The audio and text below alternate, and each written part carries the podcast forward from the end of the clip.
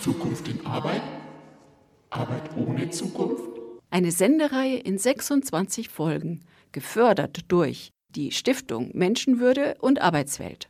Das Beschäftigungs- und Qualifizierungsprogramm der Landeshauptstadt München MBQ im Referat für Arbeit und Wirtschaft, Verdi und der Rosa-Luxemburg-Stiftung. Jeden ersten und dritten Freitag im Monat um 17 Uhr auf der 92,4 sowie in der Wiederholung am darauffolgenden Montag um 6 Uhr, um 9 Uhr und um 13 Uhr auf DAB Plus und im Livestream. Alle Folgen sind auch als Podcast unter www.zukunftinarbeit.eu abrufbar. Zukunft in Arbeit? Arbeit ohne Zukunft? Weiterbildung und lebenslanges Lernen. Große Begriffe, die schon seit vielen Jahren für viele Diskussionen und politische Debatten sorgten. Angesichts sowohl des demografischen Wandels wie auch der digitalen Transformation kommt ihnen ein besonderes Gewicht zu. Daher musste die statistische Tatsache umso erstaunlicher anmuten, dass zwischen 1995 und 2015 die Ausgaben der öffentlichen Haushalte in Deutschland für diese zentralen Aufgaben stagnierten und im Vergleich zu den drastischen Steigerungen bei frühkindlicher Bildung, Hochschulbildung, Berufsausbildung und Schulbildung ein Schattendasein führten. Das bedeutete praktisch, dass die Ausgaben für Weiterbildung weitgehend bei den Betrieben und bei den Lernenden selbst verblieben die öffentlichen Mittel kamen zudem häufig den Beziehern von Arbeitslosengeld I zugute, kaum jedoch denen, die die Unterstützung mindestens ebenso dringend benötigten, den Geringqualifizierten oder den Hartz-IV-Empfängern.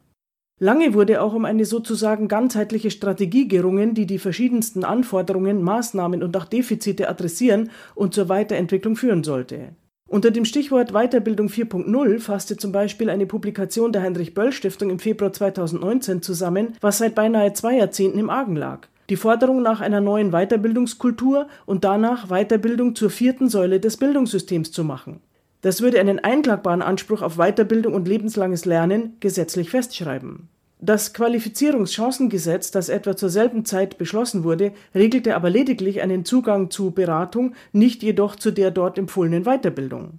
Den Autoren der Studie war es wichtig, solidarische Lösungen für passende Unterstützungsstrukturen zu schaffen, die den Menschen ermöglichen würden, selbstbestimmt einen eigenen Weg in der Arbeitsgesellschaft 4.0 zu finden. Ein Fazit der Studie klingt angesichts neuester gesellschaftlicher Entwicklungen besonders eindringlich, deshalb zitieren wir es an dieser Stelle nur wenn Weiterbildung künftig allen offen steht, wird sie dazu beitragen können, die Spaltung am Arbeitsmarkt und in der Gesellschaft nicht zu verstärken, sondern abzubauen. Seit Mitte 2019 gibt es sie nun, die nationale Weiterbildungsstrategie. Mit ihr wollen, wie es darin gleich zu Anfang heißt, Bund, Länder, Wirtschaft, Gewerkschaften und die Bundesagentur für Arbeit ihre Anstrengungen für Weiterbildung und Qualifizierung bündeln und weiterentwickeln. Bund und Länder wollen ihre Weiterbildungspolitiken besser miteinander verzahnen und unter Einbezug der weiteren Partner Weiterbildungsangebote und Fördermöglichkeiten für alle transparenter und leichter zugänglich machen sowie, wo nötig, erweitern. Wir werden Weiterbildung in Deutschland so ausrichten, dass der Strukturwandel gelingt, sowohl für jede und jeden Einzelnen als auch für die Wirtschaft und die Gesellschaft insgesamt. Wir stellen in dieser Sendung dieses Strategiepapier vor und versuchen herauszufinden, ob die großen Erwartungen erfüllt werden, indem wir es Punkt für Punkt besprechen mit der stellvertretenden Landesbezirksleiterin von Verdi Bayern. Wir freuen uns auf das Gespräch mit Linda Schneider.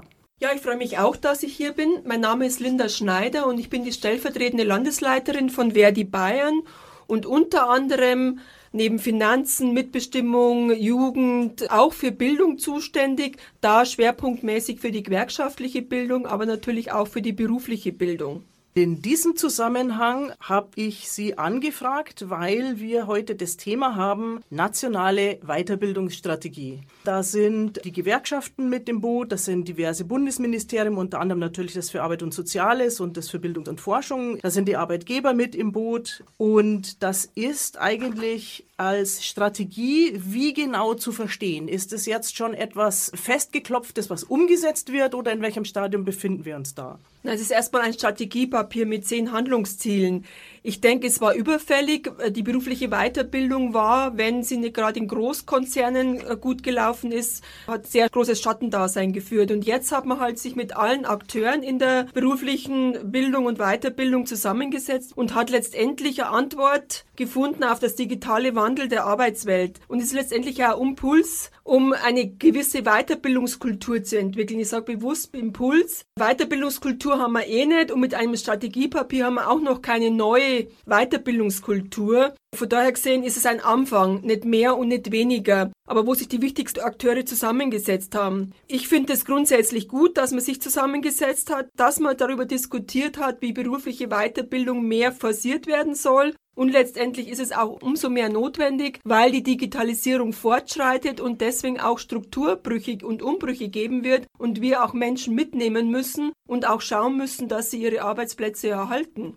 Und das heißt, wir hatten vorher schon einen Druck, die Weiterbildung zu modernisieren und weiterzubringen und auch im Rahmen der digitalen Transformation anzupassen und in die Zukunft zu führen. Und jetzt haben wir ja einen verschärften Druck aufgrund der Corona-Pandemie. Lassen Sie uns doch mal in die Details gehen, weil da sind zehn sogenannte Handlungsziele definiert worden, mit denen man sich gut befassen kann. Da haben wir jetzt zum Beispiel als erstes Handlungsziel die Transparenz von Weiterbildungsmöglichkeiten und Angeboten zu unterstützen. Wie schaut es von Gewerkschaftsseite aus mit diesem Handlungsziel der Transparenz von Weiterbildungsmöglichkeiten?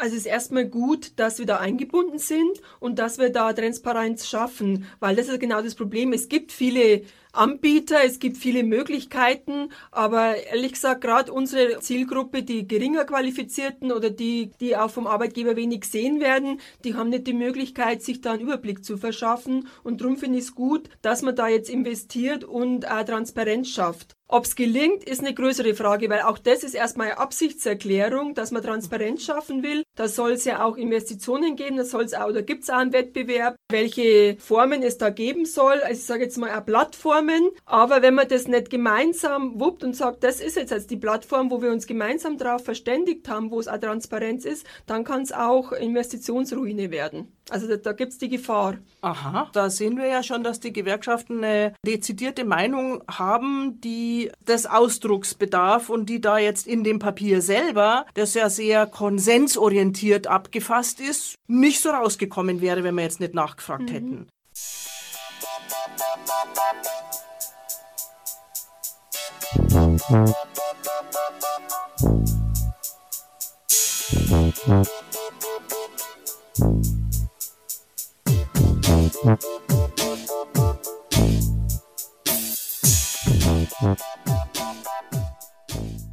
Jetzt gehen wir mal zu dem zweiten Punkt. Förderlücken schließen, neue Anreize setzen und bestehende Fördersysteme anpassen. Hier kommen jetzt die Themen Kurzarbeitergeld und Bildungsfreistellung zum Tragen. Also wie gesagt, Förderlücken schließen. Jetzt haben wir hier zum Beispiel, was eben in der Corona-Situation besonders interessant ist, da ist schon 2019 benannt die Rolle des Kurzarbeitergeldes. Ich zitiere mal, um die digital, global und ökologisch getriebene Transformation zu bewältigen, sollen flankierende strukturpolitische Instrumente für den Fall von disruptiven Entwicklungen geprüft werden. Zum Beispiel die Weiterentwicklung des Kurzarbeitergeldes in Verbindung mit Weiterbildungsmaßnahmen. Ja, wenn Corona nicht eine disruptive Entwicklung ist, dann weiß ich nicht. Ich lese gleich mal weiter, weil die nächste Passage ist genauso interessant. Bildungsfreistellung, auch Bildungsurlaub genannt, ist ein Rechtsanspruch von Beschäftigten auf bezahlte Freistellung von der Arbeit zur Teilnahme an anerkannten Weiterbildungsveranstaltungen. Da wird jetzt die Aufgabe an die Länder gestellt, zu prüfen, ob und wie dieser Rechtsanspruch als Instrument zur Stärkung der beruflichen Weiterbildung besser beworben und genutzt werden kann. Da fällt mir ein, wenn das jetzt allen so wichtig ist, warum gibt es dann in Bayern und soweit ich weiß in Sachsen auch immer noch keinen Bildungsurlaub?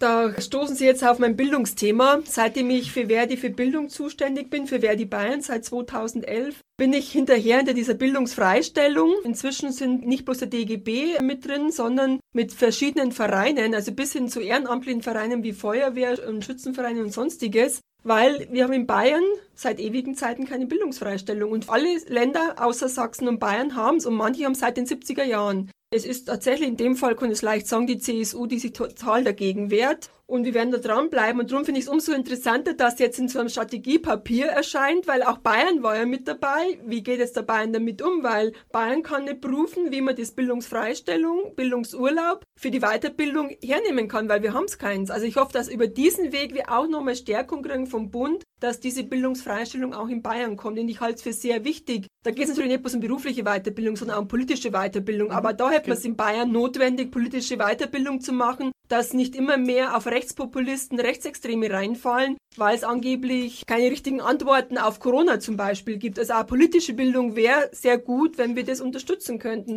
Da geht es ja bloß um Freistellung, da geht es ja nicht darum, dass die Firmen die Seminare zahlen müssen. Bei Weiterbildung sehe ich es anders. Also ich finde die Verknüpfung jetzt ganz gut zur beruflichen Weiterbildung, obwohl ich sage, da muss ja der Arbeitgeber Interesse dran haben. Und da merkt man schon, wie wenig manche Arbeitgeber Interesse haben, dass sie ihre Leute auf Stand bringen, auf den neuen Stand. Also lebenslanges Lernen, das kennen wir, glaube ich, schon 20 Jahre, das Thema. Aber ausgefüllt haben wir es bis zu dieser nationalen Weiterbildungsstrategie noch nicht. Und jetzt müssen wir es aber auch erst ausfüllen, weil jetzt gibt es erstmal Ziele. Ganz genau. An dem Punkt würde ich gerne nochmal anknüpfen und noch eine kleine Schleife dranhängen. Vielleicht habe ich das auch nur geträumt oder vielleicht habe ich es wirklich irgendwo ansatzweise gelesen, dass die Weiterbildungsbemühungen auch, ich sage jetzt mal, das persönliche Entwicklungsinteresse des Individuums mit berücksichtigen sollen oder dürfen, ja. So zum Thema lebenslanges Lernen. Es geht ja bitte nicht nur um die Verfügbarkeit für den Betrieb oder die Anforderungen eines Betriebes, die vielleicht schon die Lebensbiografie, auch die Arbeitsbiografie des Menschen schon gar nicht mehr insgesamt mit berücksichtigt, aber eben auch ein Bildungsurlaub für persönliche Interessen kann ja, wenn man weit genug denkt, auch für die Firma von Interesse sein, weil dieser Mensch sich als Ganzer weiterentwickelt, reflektiert ist, seine Gesundheit und seine geistige Beweglichkeit fit hält und dafür sollte auch ein Interesse sein, die Menschen zumindest für ein paar Bildungstage im Jahr freizustellen. Da kann ich Ihnen nur zupflichten. Genau das ist unser Thema. Selbstbestimmtes soziales Wesen ist der Mensch. Und das muss auch in der Weiterbildung sich widerspiegeln. Und das hat ja nichts damit zu tun, dass es konträr zum Beruf steht oder zum Arbeitgeber, sondern das verknüpft sich ja. Wenn ich ein selbstbestimmtes soziales Wesen im Betrieb habe, das selbst reflektiert ist, habe ich doch am Arbeitsergebnis bessere Ergebnisse. Also das widerspricht sich gar nicht. Bloß Arbeitgeber sagen immer, ja, dieser Bildungsurlaub, Italienisch lernen in Italien, das ja. ist es. Oder Häkelkurs, weiß Gott um das geht's ja gar nicht, sondern es geht schon um die politische Bildung auch. Die hat schon was auch mit der Firma zu tun. Aber mir geht's auch um die Wechselwirkung. Politische und berufliche Bildung verzahlen und nicht so scheuklappenhaft sehen. Und da nützt es auch ganz gut zu sagen, wir brauchen Bildungszeit, wir brauchen Bildungsteilzeit, wir brauchen auch das Kurzarbeitergeld nochmal anders verlängert, aber dann auch für die Weiterbildung äh, nutzen, was auch darunter fällt. Also Kurzarbeit auch als Chance sehen und nicht bloß, ach, jetzt ist die Wirtschaft down, jetzt muss ich vom Staat Kurzarbeit geben. Nein, ich gebe Kurzarbeitergeld, aber ich setze für was Sinnvolles ein, den Menschen, der in Kurzarbeit ist, zu qualifizieren in der Zeit. Das hat man da auch aufgegriffen, finde ich hervorragend als Gewerkschafterin. Und finden Sie aber jetzt, nachdem diese Strategie jetzt ein Jahr in der Welt ist, diese weitergehenden Bildungsziele, die also, sage ich mal, den politischen und sozialen Menschen integral umfassen, genügend abgebildet in dieser Strategie? Ich befürchte, dass es wieder hinten runterfällt, aber es ist zu früh. Weil jetzt hat man erstmal die Ziele, man trifft sich halbjährlich. Man hat jetzt auch Themenlabore gemacht, um bestimmte Themen weiterzuentwickeln. Auch das Thema, wie kann ich die Qualifizierung weiterführen. Auch das Thema, wo wir selten drüber sprechen, auch Alphabetisierung ist notwendig, weil wir haben halt Menschen, die die Schule verlassen und nicht mal lesen und schreiben können. Aus welchen Gründen immer. Und auch da muss man schauen, dass auch nochmal alphabetisiert wird im Erwachsenenleben. Da gibt's ja von Gewerkschaften schon ein Programm, das heißt Mento, wo wir Vertrauensleute, Betriebsräte fortbilden im Betrieb, genau darauf zu achten, gibt es in ihrem Betrieb Leute, die tatsächlich nicht gut lesen und schreiben können. Vertrauensleute, sagt das Wort schon, haben vielleicht besseren Zugang zu benachteiligten, geringqualifizierten Kollegen und Kolleginnen als der Arbeitgeber. Diese Alphabetisierung muss man ja auch fortsetzen, weil diese Menschen brauchen auch Chance und das würde auch unter dem Thema Förderlücken schließen fallen. Dann gehen wir mal zum dritten Handlungsziel. Das heißt, äh, lebensbegleitende Weiterbildungsberatung flächendeckend vernetzen und Qualifizierungsberatung insbesondere für kleine und mittlere Unternehmen stärken. Das ist natürlich ein weites Feld und die Beratungslandschaft ist ja auch sehr diversifiziert. Da gibt es jetzt sogar eine Aufgabe für die Gewerkschaften. Mhm. Die heißt, die Gewerkschaften werden sich in den Betrieben für den Aufbau von Kompetenzen der Berufsberatung und der beruflichen Begleitung einsetzen und damit die Begleitung von Beschäftigten durch berufliche Veränderungsprozesse fördern. Auch Betriebs- und Personalräte sowie Vertrauensleute sollen hierfür zu betrieblichen Weiterbildungsmentorinnen und Mentoren weitergebildet werden. Sie sollen vor allem bildungsferne und gering qualifizierte Beschäftigte besser als bisher für Qualifizierung erreichen. Durch persönliche Ansprache und individuelle Begleitung können so Ängste und Vorbehalte abgebaut werden. Die Kolleginnen und Kollegen vertrauen auch mehr den Betriebsräten und den Vertrauensleuten. Und da kann man jetzt ansetzen und sagen, okay, Weiterbildung geht nicht einfach so, da braucht man auch Beratung dazu. Vor allem, wenn man von der Bildung insgesamt weiter weg ist, weil man halt keinen qualifizierten Berufsbildungsabschluss hat oder sonstiges. Und da können jetzt Betriebsräte und Vertrauensleute als Weiterbildungsmentorinnen, Mentoren ausgebildet werden und dann auf die Kolleginnen und Kollegen zugehen. Und ich denke, das ist eine super Idee. Das haben wir in Bayern auch schon, weil da gibt es ja einen Pakt für berufliche Bildung und da haben wir das schon integriert, dass berufliche Weiterbildungsmentorinnen und Mentoren ausgebildet werden. Also sind wir schon mittendrin mit unseren Bildungswerken. Lora München, nicht nur auf der 92.4, sondern auch auf DAB+. Montag bis Freitag von 1 Uhr nachts bis 16 Uhr und von 18 bis 24 Uhr. Dann gehen wir doch gleich zum nächsten Schritt. Das nächste Handlungsziel in der nationalen Weiterbildungsstrategie heißt die Verantwortung der Sozialpartner stärken. Da wird natürlich der betrieblichen Weiterbildung eine Schlüsselrolle zugeschrieben für die arbeitsmarkt- und sozialpolitischen Herausforderungen der digitalen Transformation, diese also aktiv zu gestalten. Und da gibt es auch wieder einen Punkt, äh, wo es um Betriebsräte geht mhm. und strategische Personalplanung. Da heißt es nämlich, Zitat, Betriebsräte sollten insbesondere mit Blick auf die Digitalisierung noch einen besseren Beitrag dazu leisten können, im Betrieb benötigte Kompetenzen aufzubauen und zu erhalten, um so Fachkräftemangel vorzubeugen. Über die Frage von Möglichkeiten der besseren Beteiligung von Betriebsräten an Weiterbildung besteht unter den Partnern der nationalen Weiterbildungsstrategie kein Konsens. Das ist mir doch gleich aufgefallen. Was soll das, habe ich mir gedacht und das wollte ich Sie fragen. Da geht es um das Thema Mitbestimmung. Wie weit dürfen Betriebsräte im Betrieb Mitbestimmung? Es gibt ja sowohl im Betriebsverfassungsgesetz als auch in den Personalvertretungsgesetze für die Personalräte schon Paragraphen zum Thema Weiterbildung, Berufsbildung. Aber da geht es darum, dass der Betriebsrat, der Personalrat beraten darf, dass er mitwirken darf, dass er höchstens mitbestimmen darf, wenn schon Seminar oder Fortbildung durchgeführt wird, dann ja. Aber Initiativrecht, wie sich der Betriebsrat sich das vorstellt, ein klares Mitbestimmung, dass der Betriebsrat auch sagen kann, wo es lang geht, das gibt es nicht. Und das wollte der BDA nicht. Weil wenn es um Mitbestimmung geht, da sind die Arbeitgeber immer sehr zurückhaltend, um das mal so auszudrücken, obwohl sie eigentlich wissen müssten, dass gute Betriebsräte der Firma nicht schaden, sondern die Firma nach vorn bringen, weil Betriebsräte wollen die Firma nicht kaputt machen. Sie wollen eher einen Arbeitgeber sagen, ohne uns geht's auch nicht und ohne die Beschäftigten geht's gleich dreimal nicht, weil ich denke, die Beschäftigten gemeinsam mit dem Arbeitgeber können vieles vorwärts bringen und so ist es in der Weiterbildung. Aber mhm. da hat der BDA gesagt, Mitbestimmung und Initiativrecht, das geht ihm doch zu weit. Dann will ich auch noch einhaken, was ich vorher vergessen habe. Es gibt auch kein Recht auf Weiterbildung. Wir Gewerkschaften wären auch dafür gewesen, ein Recht auf Weiterbildung einzuführen, dass jeder Beschäftigte das Recht hat, dass er sich weiterbilden kann. Das wollten die Arbeitgebervertreter auch Gab es nicht. nicht schon im Vorfeld so ein Qualifizierungsgesetz, wo ein gewisses Recht auf Weiterbildung drin ist und ist es hier nicht abgebildet? Ich hätte jetzt gedacht, dass das jetzt Nee. Es wird gestärkt, dass Weiterbildung wichtiger wird. Es wird das grundsätzlich gestärkt, aber ein, Ach, grundgesetzliches so. Recht auf Weiterbildung wie anderes gibt es nicht, wo ich sagen kann als ja. Beschäftigter, ich gehe zum Arbeitgeber und will jetzt mich weiterbilden. Wenn ich arbeitslos bin, gibt es bestimmte Möglichkeiten, sich fortzubilden. Aber innerhalb des Betriebes gibt es kein Recht auf Weiterbildung. Also dieses verbriefte Recht, dass ich das einklagen könnte, dann ist erst der Recht. Wir sind immer noch bei dem vierten Handlungsziel, die Verantwortung der Sozialpartner stärken. Da steht nämlich noch etwas über die Rolle der Tarifverträge. Genau. Die Tarifverträge bieten aus Sicht der Gewerkschaften, heißt es, einen breiten Gestaltungsspielraum, um die Förderung von Weiterbildung zu regeln. In den vergangenen Jahren wurde Qualifizierung bzw. Weiterbildung immer wieder zum Thema der Tarifpolitik gemacht und das durchaus mit Erfolg. Diese Entwicklung wollen die Gewerkschaften weiterverfolgen. Ja, nur die Gewerkschaften oder die anderen auch? Naja, beide wollen das weiterverfolgen, aber die Frage ist, was ist der Preis dafür? Hauptthema, wir haben gerade im öffentlichen Dienst gehabt, ist ja erstmal das Entgelt. Und die Frage ist, wann kriege ich vom Arbeitgeber einen Weiterbildungstarifvertrag? Da müssen wir noch viel mehr werben dafür, dass es auch für den Arbeitgeber wichtig ist. Aber was ist ein Tarifvertrag? Es ist eine klare, transparente Regelung, was Beschäftigten bekommen, was sie nicht bekommen und wie viel sie bekommen. Also da ist für alle Beschäftigten einfach klar. Und das wollen Arbeitgeber nicht immer diese Transparenz und die Klarheit, weil da geht es ja immer um alle Beschäftigten, nicht um Teile der Beschäftigten. Und Tarifverträge muss man ja durchsetzen im Zweifelsfall, auch gegen den Willen des Arbeitgebers. Und wenn wir andere Themen im Betrieb auch noch haben, die eventuell als wichtiger eingestuft werden, ich sage jetzt bewusst wichtiger eingestuft werden, es ist ja immer eine Einschätzung, auch von allen Beteiligten, von den Beschäftigten, von der Gewerkschaft und vom Arbeitgeber,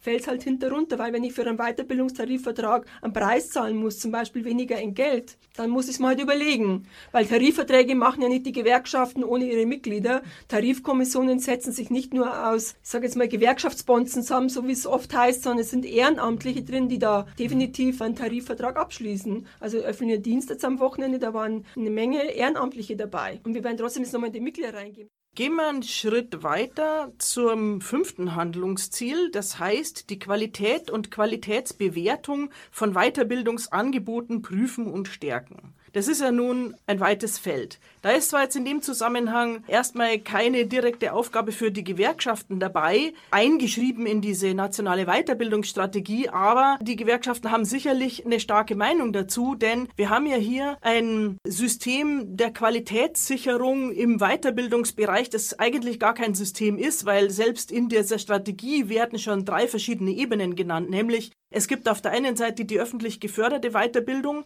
da gibt es Akkreditierungs- und mhm. Zertifizierungsregelung häufig, dann heißt es, in der geregelten beruflichen Fortbildung hat man natürlich die Qualitätssicherung und die Fortbildungsprüfungen, also im engeren Sinne berufliche Ausbildung. Und dann hat man aber noch die Angebote auf dem freien Markt als weitere Ebene und da gibt es oft nur freiwillige Qualitätssicherungsverfahren. Da werden halt marktwirtschaftliche Mechanismen von Angebot und Nachfrage, denen wird die Wirkung zugeschrieben, da für Qualität zu sorgen. Und da haben, glaube ich, nicht nur die Gewerkschaften die Meinung, dass der Markt nicht alles zum Besten regelt, oder? So ist es. Also bei den öffentlichen Auftraggebern, äh, wenn also die BA im Spiel ist, bei SGB 2 oder 3, da gibt es ja Zulassungs- und Akkreditierungsverfahren. Es gibt auch Vergaberechtsreform von 2016, die von der BA konsequent umgesetzt wird. Also da läuft es immer, wenn es öffentlich die Vergabe ist, dann ist es okay. Also vor allem, wenn es um Erwerbslose geht. Aber in dem Augenblick, wo es halt um private Weiterbildung geht, da ist halt der Markt bunt und da wird es geprüft, ob man das stärken kann, die Qualität.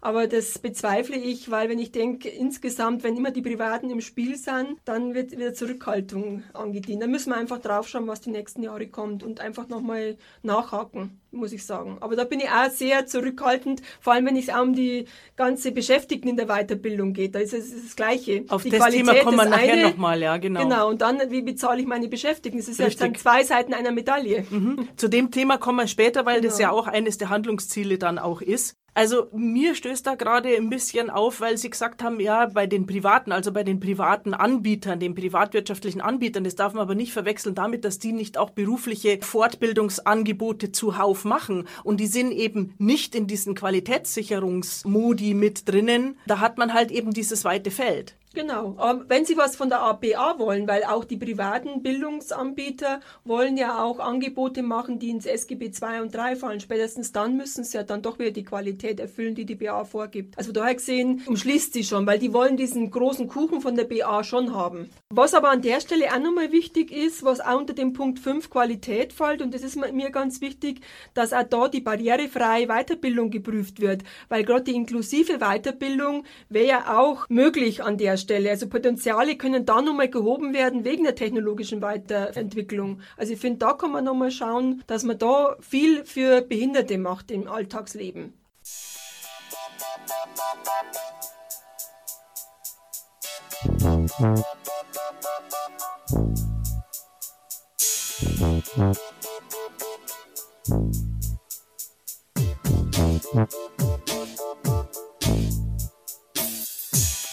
Mm-hmm. Wir werden das Thema Menschen mit Schwerbehinderung und zwar nicht nur körperliche, sondern auch mit psychischen Beeinträchtigungen vielleicht am Schluss nochmal besprechen, welche mhm. Gruppen da jetzt eigentlich ein bisschen außen vor gelassen oder mhm. nicht direkt angesprochen wurden. Deswegen würde ich vorschlagen, gehen wir mal zum Handlungsziel 6. Das heißt, erworbene Kompetenzen von Arbeitnehmerinnen und Arbeitnehmern in der beruflichen Bildung sichtbar machen und anerkennen. Das große Thema auch der Vergleichbarkeit und der Zertifizierung. Da gibt es jetzt auch so diverse zwei Zertifizierungsverfahren. Das eine heißt ja MySkills und das andere heißt Walicom.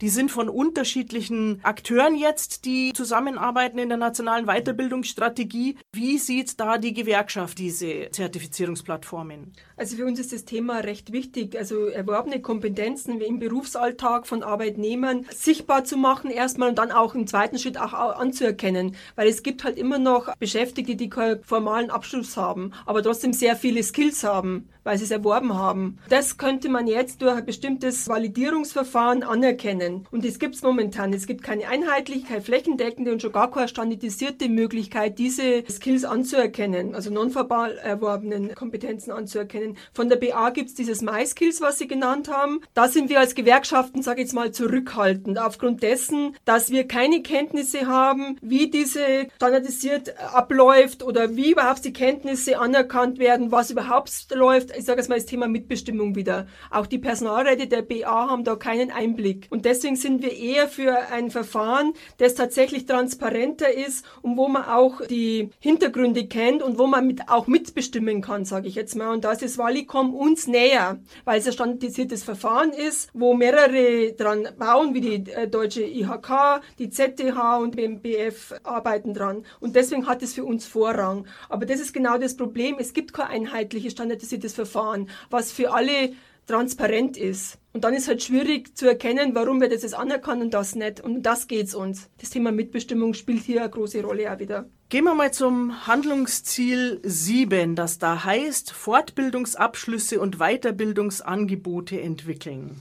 Da wird unter anderem auf die Gruppe angesprochen, die Sie vorher schon benannt haben, nämlich Arbeitnehmerinnen und Arbeitnehmer ohne Berufsabschluss, aber mit Berufserfahrung. Die sollen ja da ganz gezielt gefördert werden. Also die wurden dezidiert als benachteiligte Gruppe wahrgenommen und es wird ihnen hier auch viel Platz eingeräumt. Unter anderem sollen ja die Umschulungen, die für andere ArbeitnehmerInnen auf zwei Jahre in der Förderung begrenzt sind, eventuell ausgedehnt werden auf bis zu drei Jahre. Und ich zitiere da mal dies kann speziell für häufig lernentwöhnte, geringqualifizierte und Langzeitarbeitslose eine hohe Hürde darstellen, wenn sie sich innerhalb von zwei Jahren dadurch fretten müssen. Um den Zugang zu beruflicher Weiterbildung für diese Personengruppe niedrigschwelliger auszugestalten, wollen sie prüfen, ob die Möglichkeit besteht, auf die Verkürzung der Dauer einer berufsabschlussbezogenen Weiterbildung um mindestens ein Drittel in begründeten Fällen zu verzichten. Es ist wieder so verspult, dass ich die Hälfte rauslasse. Also jedenfalls, sie wollen sie bevorteilen und ihnen auch länger Zeit lassen, um die gleichen Inhalte zu lernen. Ich finde das keine Bevorteilung. Manche Menschen äh, müssen unterschiedlich behandelt werden, auch weil sie unterschiedliche Ausgangsbedingungen haben. Und an der Stelle stimmt das. Wenn ich eh gering qualifiziert bin, keine lange Schulbildung habe, dann fällt es mir auch schwerer, hier einen Abschluss zu kriegen. Beziehungsweise ich bin lang entwöhnt von der Schule und von daher gesehen wäre es kontraproduktiv, genau diesen gering qualifizierten oder aus anderen Gründen entwöhnten äh, Lernwilligen hier äh, Schranke aufzubauen und zu sagen, du musst es in zwei Jahren äh, schaffen. Eine Berufsausbildung dauert auch drei Jahre, aber das sind sind Leute, die von der Schule kommen, in der Regel, wenn sie Berufsausbildung machen. Deswegen wollen wir das aufweichen, damit man tatsächlich diejenigen, die benachteiligt sind, hier äh, bessere Chance geben. Und die brauchen sie an der Stelle. Die werden nicht bevorzugt, sondern sie brauchen diese bessere Chance, würde ich an der Stelle sagen. Und deswegen sind wir auch gegen Teilqualifizierungen. Das ist auch fast aus diesem Papier heraus, weil wir sagen, modulare Bildungsangebote darf es schon geben, vor allem wenn ich eine Grundbildung habe oder eine Vorausbildung habe. Aber es kann nur diese modularen Bildungsangebote geben, wenn diese Kurse auf Abschlüsse orientiert sind. Wir wollen keine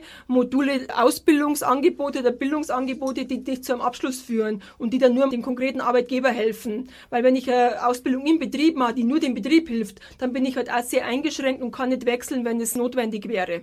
Gehen wir doch noch mal kurz auch auf eine besondere Gruppe ein, die Sie im Vorgespräch erwähnt haben, die den Gewerkschaften auch wichtig sind, nämlich die Migranten. Die mhm. sind ja auch oft Menschen ohne Berufsabschluss, die den nachholen müssen oder die eben auch besondere Beschränkungen im Bildungszugang haben.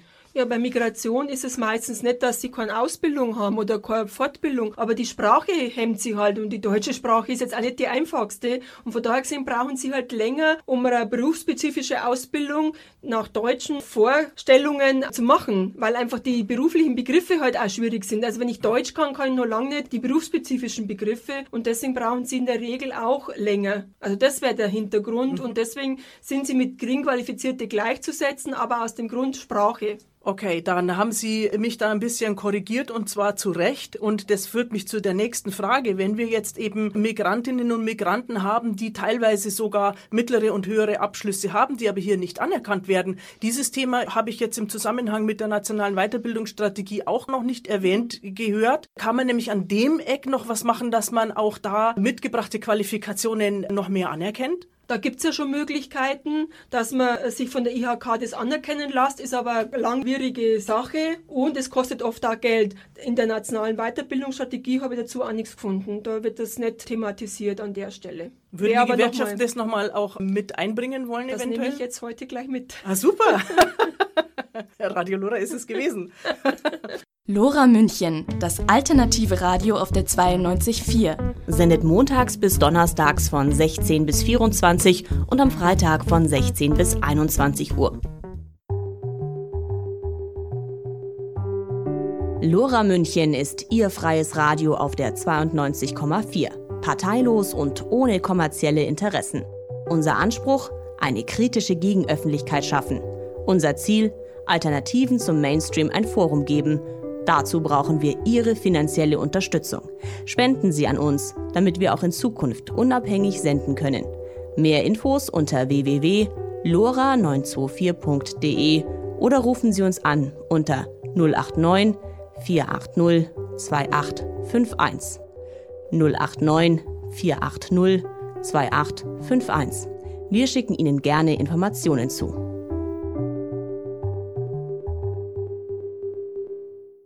Machen wir mal einen Sprung über den achten Schritt hinweg der achte Schritt würde heißen, Bildungseinrichtungen als Kompetenzzentren für berufliche Weiterbildung strategisch weiterentwickeln. Das lassen wir jetzt mal so stehen, wie es ist und gehen gleich zum neunten Schritt, das Personal in der Weiterbildung stärken und für den digitalen Wandel qualifizieren. Das Weiterbildungspersonal, da ist jetzt zwar keine Aufgabe für die Gewerkschaften in diesem Punkt explizit benannt, aber ich denke mir, das müsste doch ein brennendes Thema für Gewerkschaften sein, das ganze Weiterbildungspersonal, deren Aus- und Fortbildung, deren Entlohnungssituation und jetzt auch noch mehr Druck durch Digitalisierungstransformation und Corona. Das müsste doch euer Thema sein. Das ist doch auch eure Klientel. Das ist unser Thema. Darum müssen wir nicht extra erwähnt werden, dass wir für bessere Arbeits- und Beschäftigungsbedingungen in der Weiterbildung sind. Das ist logisch, weil wir da nicht zufrieden sind. Aber genau das ist das Problem. Es ist umstritten gewesen. Bund und Länder und der DGB sind sich einig, dass es verbessert werden muss. Und am Schluss hieß es,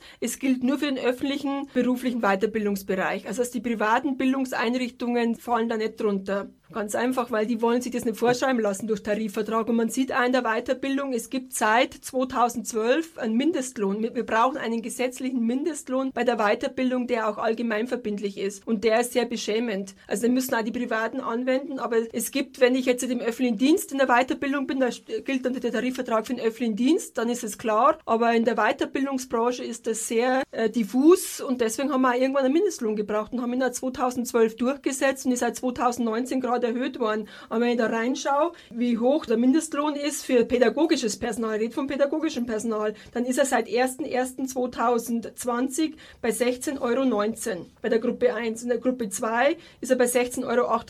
Also auch nicht viel Unterschied, ein paar Cent mehr. Und da muss man schon höher qualifiziert sein, was auch immer das bedeutet. Und ich finde 16 Euro in der Weiterbildung jetzt nicht gerade sehr umfangreich. Und dazu muss man sagen, für die Leute, die keine Dozentinnen und Dozenten in ihrem Bekanntenkreis haben, das gilt ja nur für die gehaltenen Stunden, aber nicht für die Vorbereitungszeit. So Oder hat sich da was geändert? Nein, hat sich nichts geändert.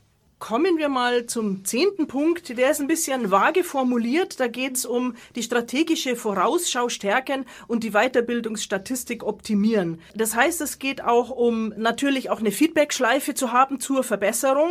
Da haben die Gewerkschaften auch eine Aufgabe. Da geht es um die gewerkschaftseigenen Index Gute Arbeit zum Beispiel und die genau. Studien der Hans-Böckler-Stiftung und so weiter. Aber bevor wir darauf kommen, möchte ich gerne mich noch mit einem Wort aus der Vorrede zu diesem Handlungs Entwicklungsziel beschäftigen, nämlich mit dem Wort schnell. Es heißt hier, Betriebe und Beschäftigte müssen sich schnell auf diese Veränderungen einstellen können und brauchen daher frühzeitig Orientierung über mögliche künftige Entwicklungen. Also jetzt die Digitalisierungstransformation und den Corona-Druck, der dann noch oben drauf gekommen ist. Schnelle Anpassung wird gefordert. Was bedeutet denn das wieder in der Realität für die Menschen in den Betrieben?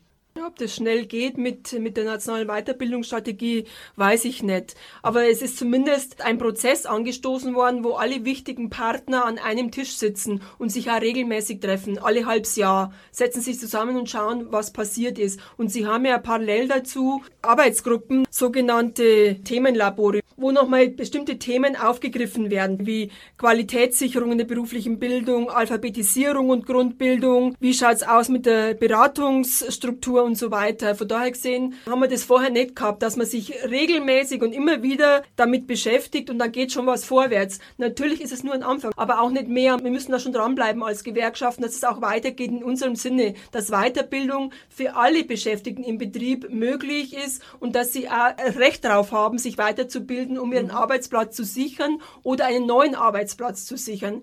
In diesem zehnten Handlungsschritt geht es ja jetzt eben auch um die Datenbasis, um die Optimierung der Weiterbildungsstatistik. Also da wird ja eigentlich von jedem Akteur deren Datenlage auch angefordert. Kann man das so verstehen, dass da jeder Akteur seinen eigenen Beitrag leisten soll oder sollen da auch Daten integriert werden zu so einer Art Superdatenbank oder worum geht es da eigentlich? Sagt Ihnen das was? Also momentan wird eher versucht, die Instrumente, die es gibt bei jedem Akteur, dass die weiterentwickelt werden, aber selbstständig. Also auch bei wir Gewerkschaften, Sie haben es schon gesagt, diese Index gute Arbeit weiterzuentwickeln, zu optimieren, aber es wird nicht in einen Guss reinkommen. Mhm. Ich glaube, das wäre eine Überforderung der einzelnen mhm. Akteure, dass man sich auf eine gemeinsame Statistik oder auf eine gemeinsame Vorschau einigt. Aber es ist schon mal gut, dass man sammelt und gegenüberstellt. Und dass man auch eine Datenlage hat für Forschungsinstitute genau. wie die Genau. IAB oder wie die Hans-Böckler-Stiftung, dass sie eben auch Themen des ganzen Weiterbildungsspektrums beforschen können. Genau.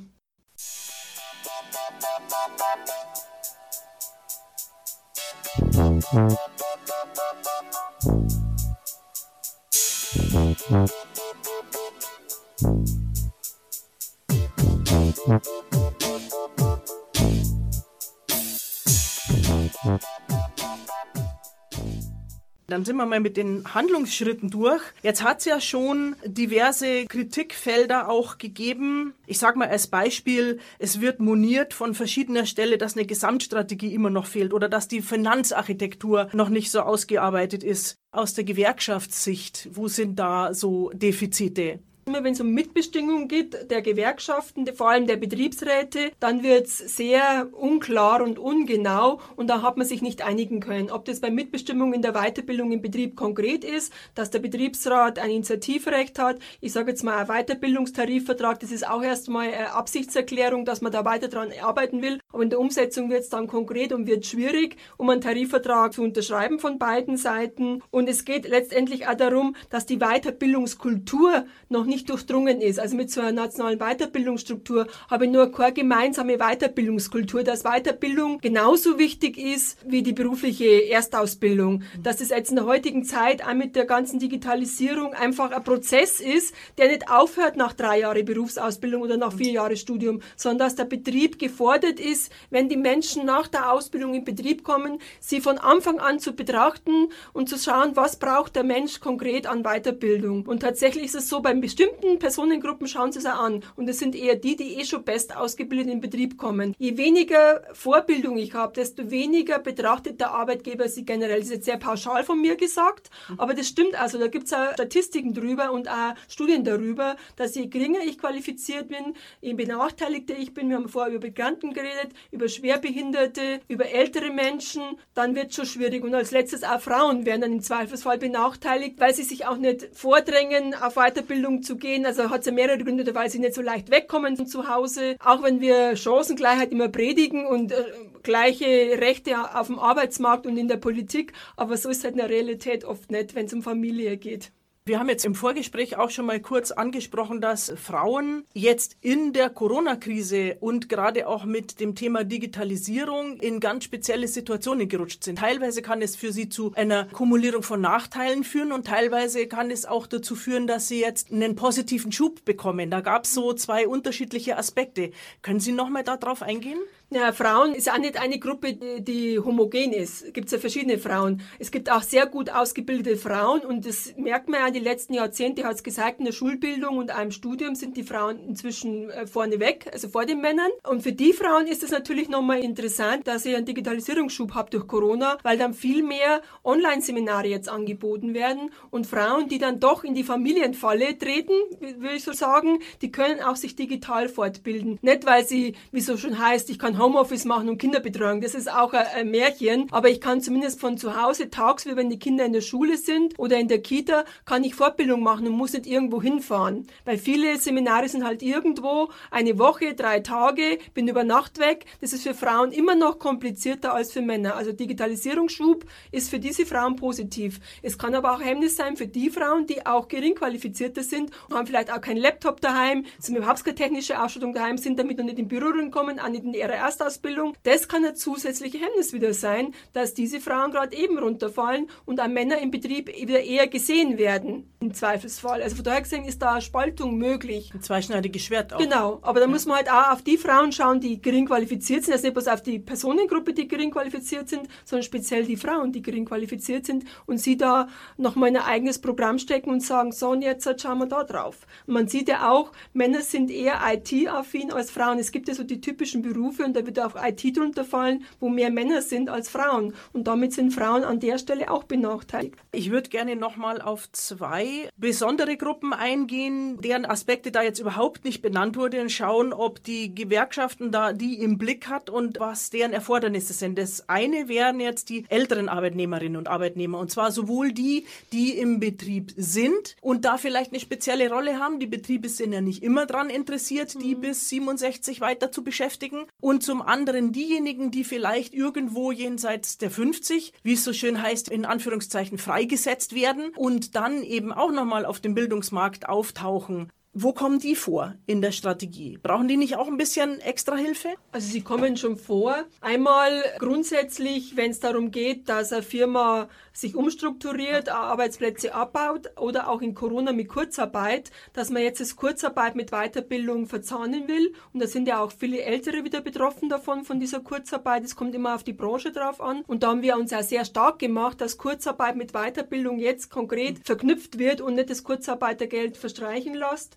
Das ist ein zweischneidiges Schwert. Je nachdem, wie alt Menschen sind, ob sie 55, 56, 57 sind, also rentennah, dann machen wir auch immer Tarifverträge, dass sie halt gut aus dem Berufsleben ausscheiden können Richtung Rente. Da kommt es auf Klientel an. Wir sind ja auch eine Mitgliedergewerkschaft und es kommt immer auf die Mitglieder an, was sie wollen. Aber wir machen beides. Wir machen ja auch Beschäftigungs- und Qualifizierungsunternehmen, wenn eine Firma tatsächlich schließt. Und da sind wir ganz stark für die Weiterbildung. Also die ganzen Quali-Sachen Sachen, die ja schon auch bei Schlecker gelaufen sind, jetzt auch bei Karstadt, diese Weiterbildungsgesellschaften, die machen wir auch deswegen, um Menschen wieder in Arbeit zu bringen. Und es sind auch oft Menschen, die älter sind. Aber wie gesagt, es gibt auch den zweiten Teil, den müssen wir schon auch berücksichtigen. Wenn jemand sagt, ich habe mein ganzes Leben lang gearbeitet, ab dem 15. Lebensjahr, ich möchte jetzt vor 60 auch gut aussteigen können, mhm. dann begleiten wir auch das gute Aussteigen. Also ich muss ein bisschen lächeln, weil ich bin auch 56 und die Vorstellung, dass ich jetzt rentennah bin, ja, das hätte ich gerne, aber ich soll eigentlich eigentlich noch elf Jahre arbeiten. Also das ist natürlich auch so ein, so ein Gap wieder, ja. Und deswegen komme ich zurück auf die Gruppe auch, die den Job schon verloren hat oder vielleicht auch mhm. ganz glücklich drüber ist, aber jetzt in dieser Situation natürlich auch dasteht und sagt, ich stehe da jetzt in der Landschaft und möchte auch noch weiterkommen, muss auch noch weiterkommen. Was kann ich von Weiterbildungsmaßnahmen jetzt noch erwarten? Werde ich so irgendwie außen vor gelaufen oder werde ich mit den gleichen Begeisterungen in Fortbildungen geschickt wie Jüngere?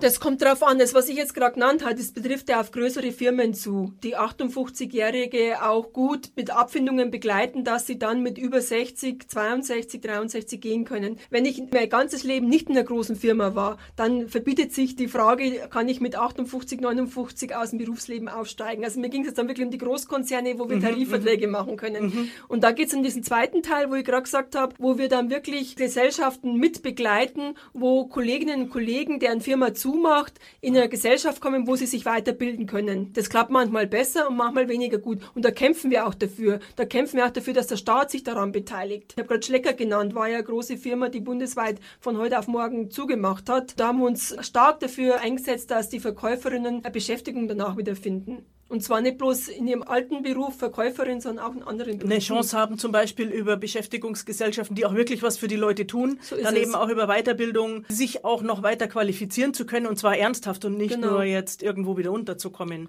Also das ist aber nicht immer einfach. Und da waren ja. viele ältere Kolleginnen dabei. Mhm. Es war jetzt nicht so, dass das lauter 30-Jährige waren. Definitiv. Man muss halt immer die Branche anschauen, was für die Branche gut ist und was der Arbeitgeber ermöglichen kann zu zahlen. Hier ist Nora München auf der 92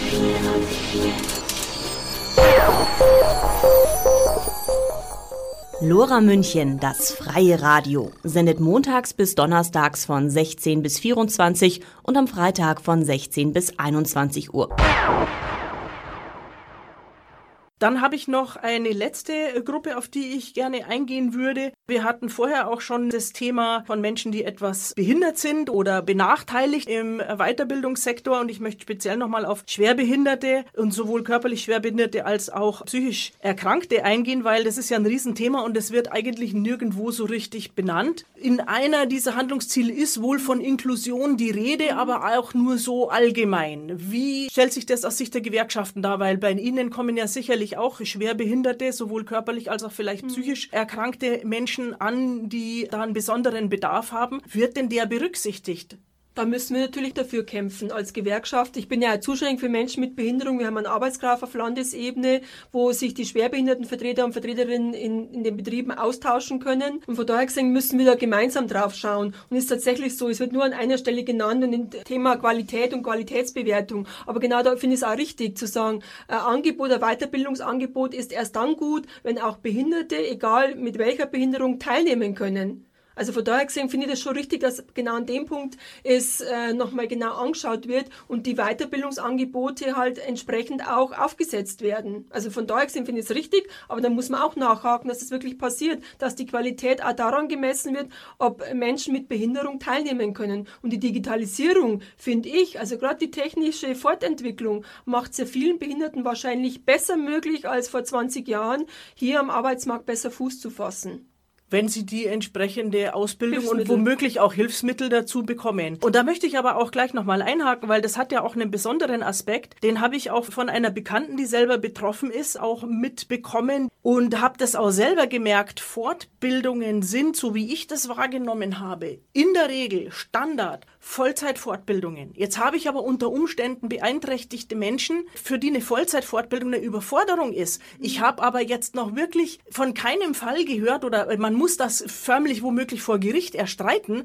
dass man hier in Bayern eine Fortbildung in Teilzeit genehmigt bekommt mhm. und machen darf. Mhm. Das ist wirklich, an die Berufsbildungsausschüssen haben wir da ein Problem. Nicht bloß bei der Weiterbildung, sondern bei der Erstausbildung. Da kann ich mich an Arbeitsministerien, an Berufsbildungsausschüssen erinnern, wo wir darum gestritten haben, in Teilzeit eine Erstausbildung machen zu können. Aus welchen Gründen auch immer. Ich finde, das ist auch egal, aus welchen Gründen. Da geht es auch nicht um Behinderung. Ich finde, wenn ich einen Grund habe, einen gewichtigen, und das ist Behinderung definitiv, dass ich es in Vollzeit nicht schaffe, muss eigentlich alles in Teilzeit angeboten werden. Es gibt ja auch Fernstudiengänge mit Kindern ja auch. Genau, ja. genau. Also von daher gesehen will ich da gar keinen Unterschied machen zu genau. verschiedenen genau. Gruppen. Da würde ich eher sagen, bietet's an und die Menschen werden schon wissen, warum sie in Teilzeit machen wollen. Fernstudien gehen ja inzwischen in Teilzeit.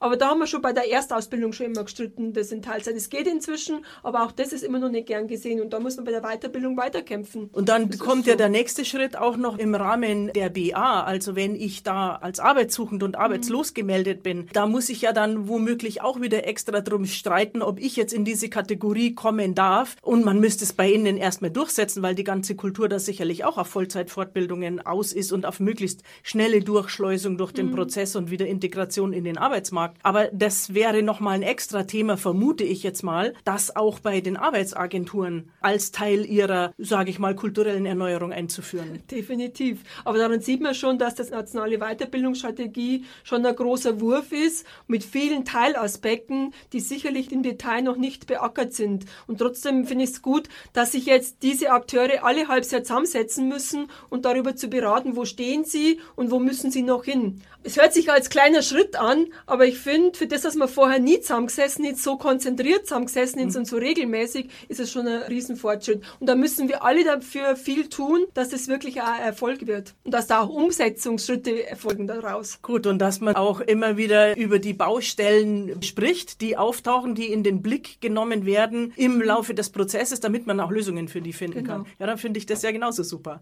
Ja. Und ich bedanke mich ganz herzlich für dieses tolle Gespräch. Ich sage auch herzlichen Dank. Hat mir sehr viel Spaß gemacht.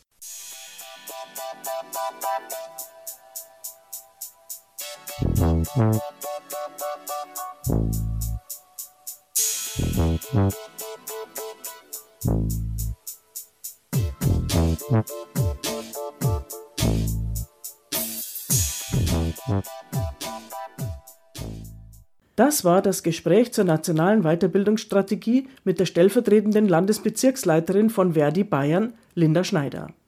Im Rahmen des Themenschwerpunkts Connected Leben in digitalen Welten hielt die Münchner Volkshochschule im August eine Sommerakademiewoche zum Thema digitale Lebenswelten ab.